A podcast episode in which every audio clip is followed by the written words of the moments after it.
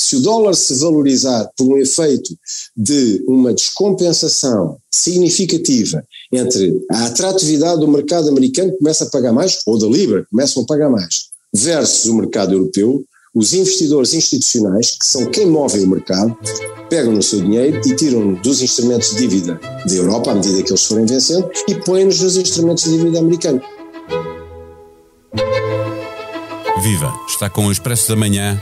Eu sou o Paulo Baldaia.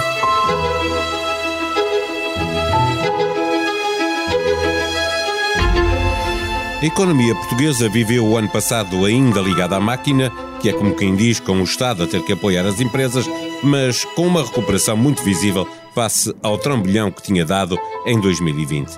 Chegamos a 2022 com o país a crescer, o emprego em franca recuperação, a bazuca pronta para ser usada, o plano de reestruturação da TAP aprovado em Bruxelas. Mas há nuvens negras no horizonte e é preciso trabalhar com os piores cenários para que eles não sejam tão maus como parecem.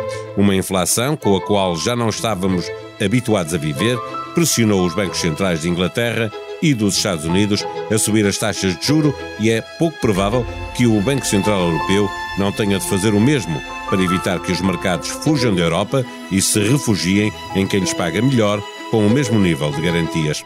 Se os juros subirem, só a médio prazo se farão sentir na dívida portuguesa, mas a curto prazo, empresas e famílias terão de pagar mais caro o dinheiro que pediram ao banco. Até porque a inflação não vai desaparecer tão rápido e a pressão para os bancos centrais diminuírem os incentivos à economia vai aumentar. Em Portugal, a incerteza política com as eleições do final do mês contamina a economia e isso nunca é bom. A fechar o ciclo do que trouxemos de 2021 para resolver em 2022, ouvimos neste episódio o diretor do Expresso, João Vieira Pereira. O Expresso da Manhã tem o patrocínio do BPI. É tempo de recuperar a economia. O BPI é o parceiro da sua empresa no plano de recuperação e resiliência. BPI, um banco para as empresas. Viva João Vieira Pereira, nós chegamos a 2022, na vertigem de uma pandemia que fez estragos em 2021, quando já estávamos todos à espera de um regresso à normalidade, de um, de um ponto de vista económico. O que é que tu destacas que trazemos do ano passado e que vamos ter de saber lidar este ano? Olá Paulo, bom ano, bom ano para todos os que nos estão a ouvir. Uh, desde logo, Paulo, a questão das eleições legislativas que vão marcar este mês e que, cujo resultado de grande definição pode condicionar todo o andamento do ano e todo também o andamento da economia.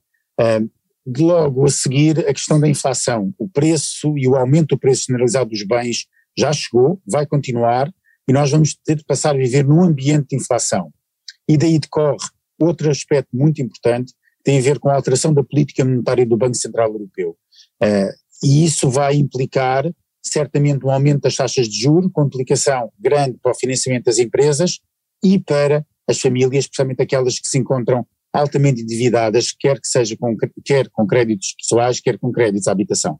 Vamos lá olhar então para cada um dos temas que, que tu destacas, começar eh, pelo mais, eh, o que vai acontecer mais rapidamente. Tu fizeste uma referência a um tema político num balanço barra previsão da economia para o próximo ano. O que é que tu esperas que as eleições de 30 de janeiro eh, tragam ou possam trazer à, à economia portuguesa?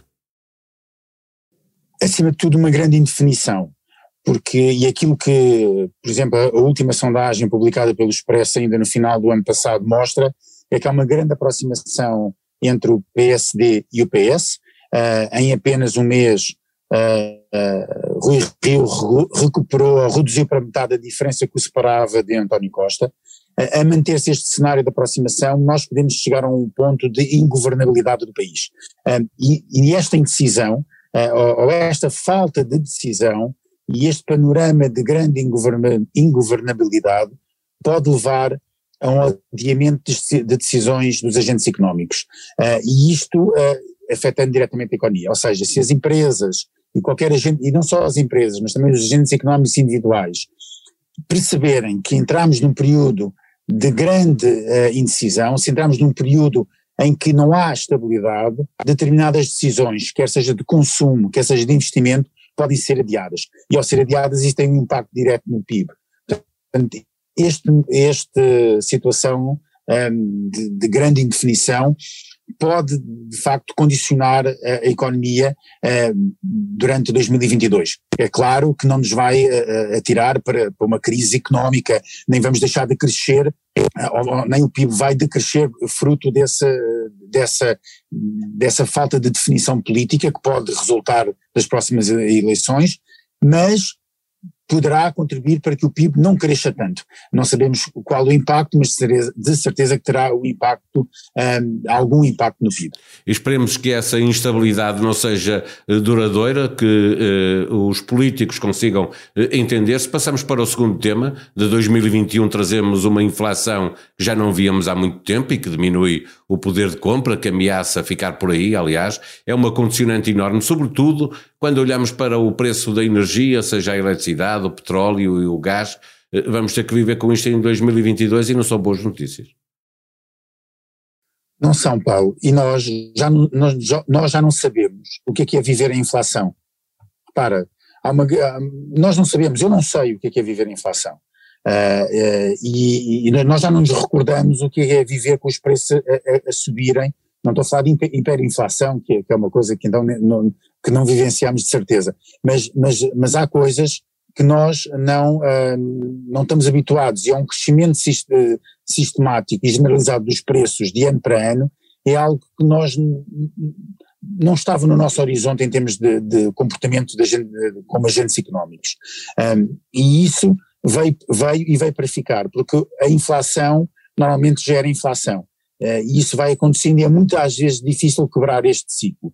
E portanto não é só os aumentos do preço da energia, que já se verificam, quer da eletricidade, quer do aumento dos preços dos combustíveis, ao, aumento do preço do gás, etc., é depois todos os outros derivados. Uh, ou seja, tudo isto são, são uh, os, os, bens dizendo, que acabam por influenciar todos os preços de toda uma economia e, e, o constante aumento de preços acaba por influenciar mais aumento de preços e mais aumento de preços.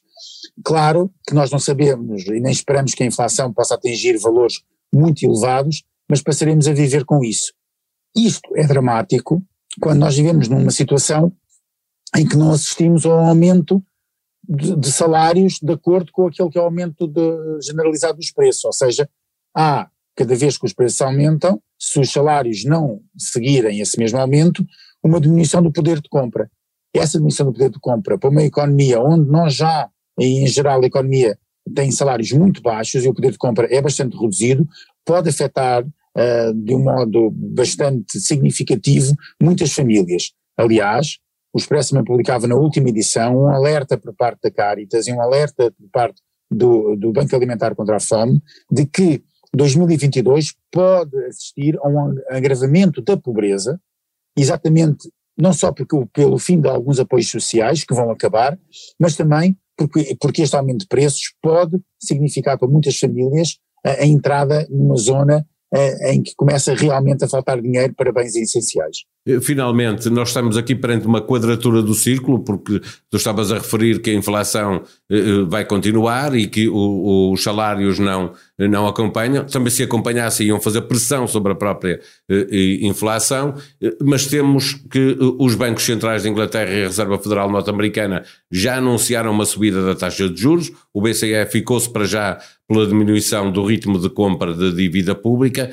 Se temos inflação, os bancos centrais estão obrigados a diminuir eh, eh, as ajudas à, à, à, economia. Os mercados é que leem isto tudo e começaram já a incorporar esta informação, os juros, por certo, vão subir. Os juros vão, com certeza, subir. A questão é subir até que patamar. Uh, o Banco Central Europeu foi bastante prudente, até porque Christine Lagarde lembra-se o que é que foram as decisões mal tomadas por Jean-Claude Trichet uh, e que ajudaram a, que a crise da dívida soberana se instalasse definitivamente na Europa, quando o BCE foi muito proativo a, a tentar travar alguma inflação que tinha surgido na altura.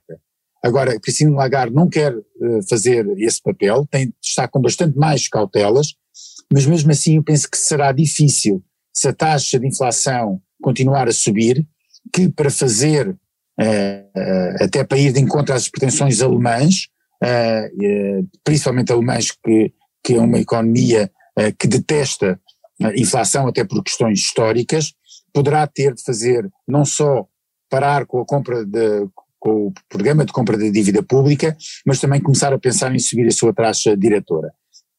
E isso vai ter um impacto imediato, não na, nas nossas contas públicas, porque como nós temos um grande estoque de dívida emitido a taxas de juros muito baixas, não é um aumento imediato na, na colocação de alguma dívida pública que vai causar que disparem os custos com, com, com os juros. E esses durante algum tempo, infelizmente, poderão continuar uh, baixos e, e continuam, uh, poderão continuar a não ser uma dor de cabeça para o governo. Mas, por exemplo, no financiamento das empresas e no financiamento das famílias, isso, isso vai ser imediato.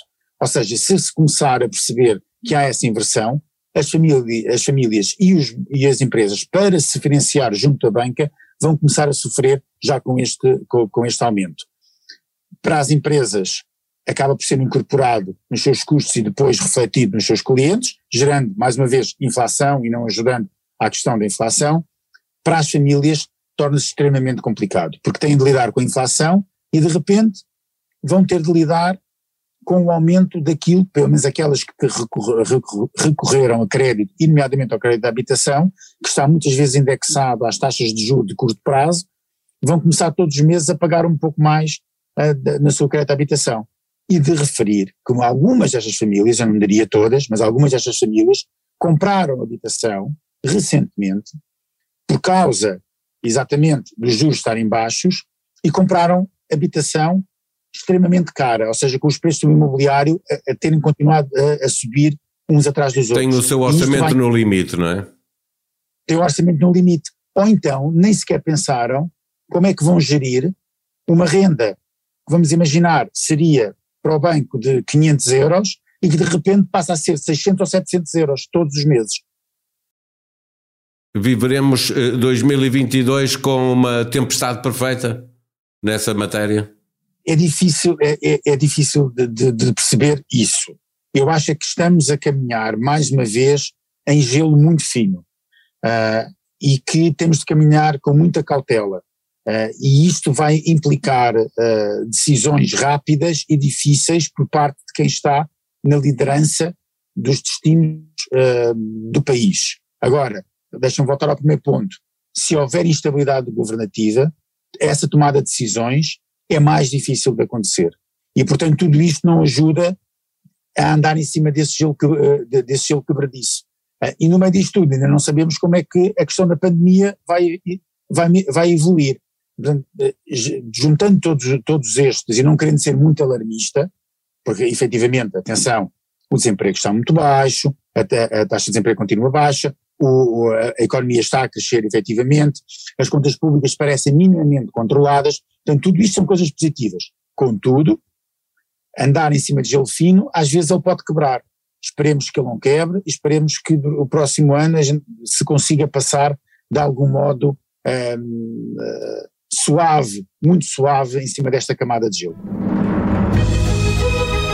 O correspondente do Expresso em Madrid, Ângel Luís de Lacalle, conta no site do jornal o destino que foi dado pela Conferência Episcopal Espanhola a uma investigação de um grupo de jornalistas do El País. Essa investigação foi entregue em mão ao Papa Francisco há cerca de um mês e foi dada ordem para que a Igreja Espanhola investigasse as mais de 250 denúncias de abusos sexuais. A hierarquia eclesiástica espanhola não quer comissões da verdade, não quer investigações independentes, afirma o jornalista Inigo Domingues, responsável pelo grupo que fez esta investigação ao longo de três anos. Estamos em 2022, é tempo de revisitar a página de podcast em expresso.pt. Dezenas de podcasts do Expresso, da SIC e da SIC Notícias. Cultura, política, economia, sociedade e humor os melhores debates e conversas da atualidade para subscrever diretamente na app de podcast que usa no seu telemóvel ou computador ou ouvi-los diretamente na página do Expresso. Tenham um bom ano, nós voltamos amanhã. Até lá.